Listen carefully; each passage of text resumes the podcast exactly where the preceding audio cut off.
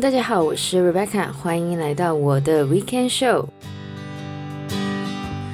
那么六月呢，刚刚过去，应该很多人都知道，六月是 Pride Month，也就是 LGBTI 的骄傲月。而我在这个礼拜要讲的内容呢，其实跟这个 Pride Month 呢也有一点关系。但是呢，我为什么要在七月才来说这个话题呢？其实一个原因是因为我上个礼拜的节目呢，算是我临时插在我的 content calendar 里面的。另外呢，就是我最近呢才看完最新一季，也就是 Season Five 的 Queer Eyes，所以呢就想趁这个 prime Month 呢刚刚过去，来讲一下这个 Netflix 上面这一部非常受欢迎的节目 Queer Eyes。香港的 Netflix 的中文翻译是。粉熊救兵，好吧，就这个中文名字，其实我就有很多话要说了。但是呢，首先来说一下 disclaimer，因为呢，我觉得我应该会得罪一些人，可能有人会觉得我又不是 LGBTI，我凭什么说这个？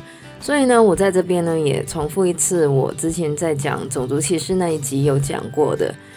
就是我就是一个非常 liberal 的人，所以呢，不管是种族的平权，或是 LGBTI 的平权，对我来说呢，就是平权。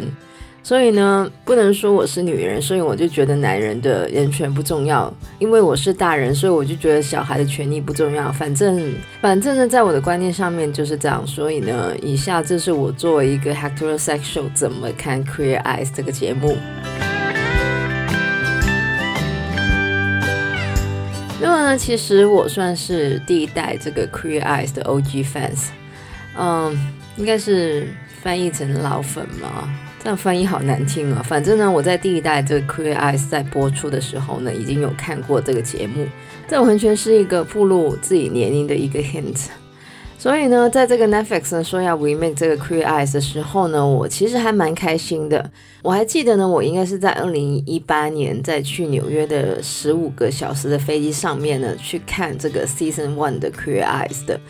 而且呢，我是那种看什么都会哭的人，所以呢，我旁边的人应该觉得我很奇怪，因为呢，我在看这个 Makeover 的时候呢，就是每一集都哭。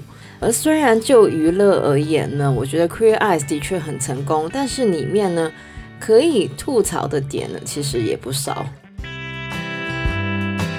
首先呢，当然是从这个节目的名称的中文翻译开始。我其实呢，今年才知道这个 Queer Eyes 的中文名字呢是粉熊救兵。熊呢是雄性动物的熊，那么广东话的话呢，跟粉红呢是同音的，当然呢，这个可能跟节目的 producer 本身应该是没有关系的，因为他们应该管不着这个中文翻译是什么。但是呢，用粉红色的同音来代表这个是一个关于同性恋的节目本身呢，就是一个非常 outdated 的刻板印象。这让我想起呢，之前台湾不是因为派发粉红色的口罩所引发一连串的讨论吗？粉红色是不是一定就代表女性呢？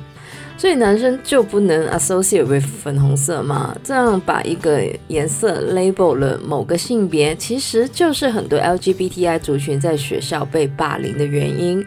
台湾非常有名的玫瑰少年叶永志事件之所以会发生，就是因为大家把某些行为、喜好跟性别画上了等号而来的。所以呢，我对这一种 gay 就要等同女性化的形象呢，其实呢就有点感冒。所以呢，这个中文名字真的让我有点无语。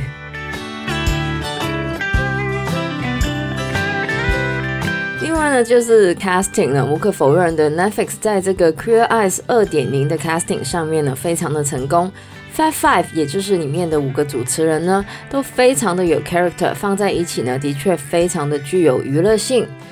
但是跟这个粉红色就是同性恋的刻板印象一样，Queer Eyes 的 casting 呢，非常的 stereotypical。我不知道主持人本身有没有放大这一种刻板印象了，但是那种只要你是一个 gay，你就要很 fit，举止很女性化，而且呢，很关心外表的表现呢。其实就是那种大众都认识的关于同性恋的刻板印象。我非常记得，就是这个新的《Queer Eyes》的第一季的第一集里面呢，Ten 也就是 Fab Five 里面的其中一个主持人呢，说到这个 Queer Eyes 的第一代呢，争取的是 Tolerance，而新的 Queer Eyes 呢，争取的是 Acceptance。那么第一代的 Queer Eyes 呢，是在两千年的时候播出的。美国虽然是很开放的国家，但是因为宗教的关系，同性恋在某些州份的确得不到包容。所以呢，我同意 Queer Eyes 呢，的确让更多的人认识 LGBTI 的人。但是要说新的 Queer Eye 争取的是 acceptance 接受，因为 Fab Five 里面的主持人都贯彻始终是那一种 gay 的刻板印象，很多人就很容易接受了男同性恋就是这样的结论，然后继续巩固那一种非常单一对于同性恋的刻板印象。其实很多来自 LGBTI 的评论对于 Queer Eye 里面这一种刻板印象的 casting 呢，都有做出类似的批评。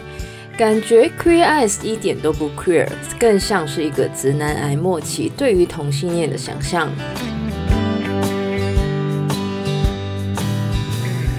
那么当然了，我觉得要一个节目描绘整个 LGBTI 族群的形象呢，其实是不可能的。加上毕竟是娱乐节目嘛，所以呢，它的娱乐意义始终大于这个 LGBTI 族群身份上的意义。而且呢，虽然这个 Queer Eyes 里面呢有很多刻板印象，但是呢，不可否定的是，Queer Eyes 在 diversity 上面其实已经比很多节目多元。像是节目里面的 Fashion Expert Tam Fans 呢，除了是一个同性恋之外呢，也是一名穆斯林。不过呢，节目的主持人虽然非常的 stereotypical，但是五季下来，这个 Makeover 的主角其实。有 lesbian，有 transgender，也有一些不那么刻板印象的 LGBTI 人士。而当然呢，这个节目也算是一个非常有正能量的节目。虽然说是不是剪个头发，换了衣橱里面的衣服，是不是人生就不一样呢？我相信是没有那么神奇。但是呢，Queer Eyes 呢算是一个 feel good 的节目。看到 makeover 的对象对自己更加的有自信，也是蛮疗愈的。那么以上的一些分析呢，也只是我个人在看节目的时候小小的心得。无论如何呢，我还是会继续看的，虽然每次看都会哭。呃，虽然这个 Prime Month 呢已经过去，但是我想呢，不管大家是不是 LGBTI 的人士呢，其实都可以在不同的渠道认识或是支持 LGBTI 的族群。本来节目的最后呢，我还想分享一下我的七月的目标，但是好像有点跟这个题目不太搭，所以呢，我还是留待下一集再跟大家分享。那么以上呢，就是我们这个礼拜的节目内容。喜欢的话呢，也可以在不同的 Podcast 平台上 follow 我们的节目。我是 Rebecca，谢谢大家收听，我们下个礼拜再见，拜拜。